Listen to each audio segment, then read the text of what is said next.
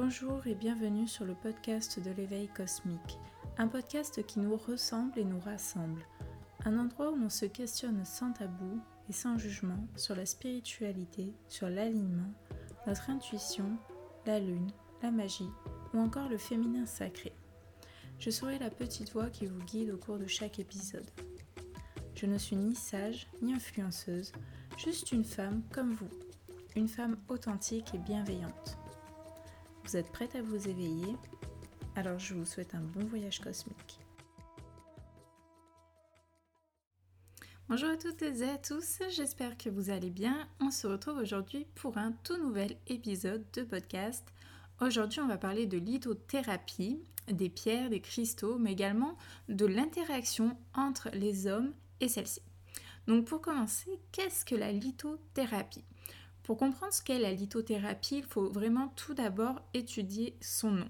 Donc celui-ci vient du grec lithos qui signifie pierre et de thérapeia qui signifie cure. Ce qui revient plus ou moins à dire traiter par les pierres.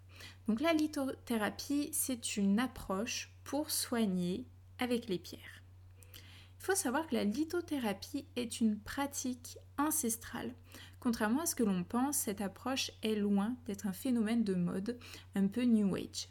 Et bien au contraire, c'est vraiment depuis des milliers d'années que les pierres et les cristaux sont connus et réputés, et même dans des civilisations du monde entier. On le voit notamment avec les Égyptiens qui utilisaient les pierres et les cristaux dans les rites funéraires, ou encore dans les civilisations mésopotamiennes, grecques et indiennes qui s'en servaient beaucoup comme porte-bonheur. Chez les Vikings, on a observé l'utilisation des pierres avec des inscriptions, les runes. Donc ces runes étaient utilisées comme outils de divination ou comme amulettes de protection. Chez les Incas, les Aztèques ou encore les Mayas, l'utilisation des pierres prenait déjà une grande place dans les coutumes. Les pierres étaient sculptées en bijoux ou en statues et ils avaient déjà identifié certaines vertus. D'ailleurs, de nombreux squelettes mayas ont été retrouvés avec des incrustations de jade dans les dents. On va maintenant parler des vertus des pierres. Donc en lithothérapie, on voit que chaque pierre émet une énergie et des vibrations qui lui sont propres et qui nous sont bénéfiques. Comme on l'a vu au début, la lithothérapie a pour but de soigner par les pierres. Cela veut donc dire que les pierres ont des vertus. Cette énergie dépend de plusieurs critères à commencer par sa composition chimique, sa couleur, car oui, le sujet de la chromothérapie est tout aussi passionnant, sa méthode d'extraction ou encore son niveau de pureté. Vous énumérer l'entièreté des vertus des pierres prendrait un temps monstrueux, car il existe autant de vertus de pierre euh, que de pierres justement. Je vais néanmoins vous parler des vertus principales, celles qu'on retrouve le plus. Donc les pierres sont souvent sollicitées pour le bien-être général, tant physique que psychique. Pour lutter contre les énergies et les émotions négatives comme le stress ou l'anxiété, elles ont également pour but euh, de faciliter notre développement personnel et spirituel. Et pour finir, elles sont aussi énormément sollicitées pour des problèmes d'ordre médical comme les inflammations, les rhumatismes ou encore les addictions je voulais vous présenter un ouvrage super pour aller plus loin dans l'univers de la lithothérapie. Il s'agit du livre Pouvoir des pierres et astrologie de Claire Taupin aux éditions Larousse. Cet outil permet vraiment de comprendre les interactions entre les pierres et les astres. Ce livre est vraiment incroyable, il nous permet vraiment de, rééquilibrer nos énergies grâce à la compréhension de nos besoins en fonction de notre carte du ciel et donc des pierres les plus adaptées. Donc l'ouvrage est scindé en trois parties majeures. La première partie est dédiée à l'astrologie. Elle permet d'en comprendre les bases, à savoir lire une carte du ciel, trouver sa grande trinité, les signes, les maisons, les planètes. Donc si l'astrologie vous intéresse, j'ai fait un épisode euh, sous forme un peu de cours intitulé Introduction à l'astrologie. Mais voilà, revenons-en à notre ouvrage. Donc euh, la deuxième partie de celui-ci parle des cristaux en général.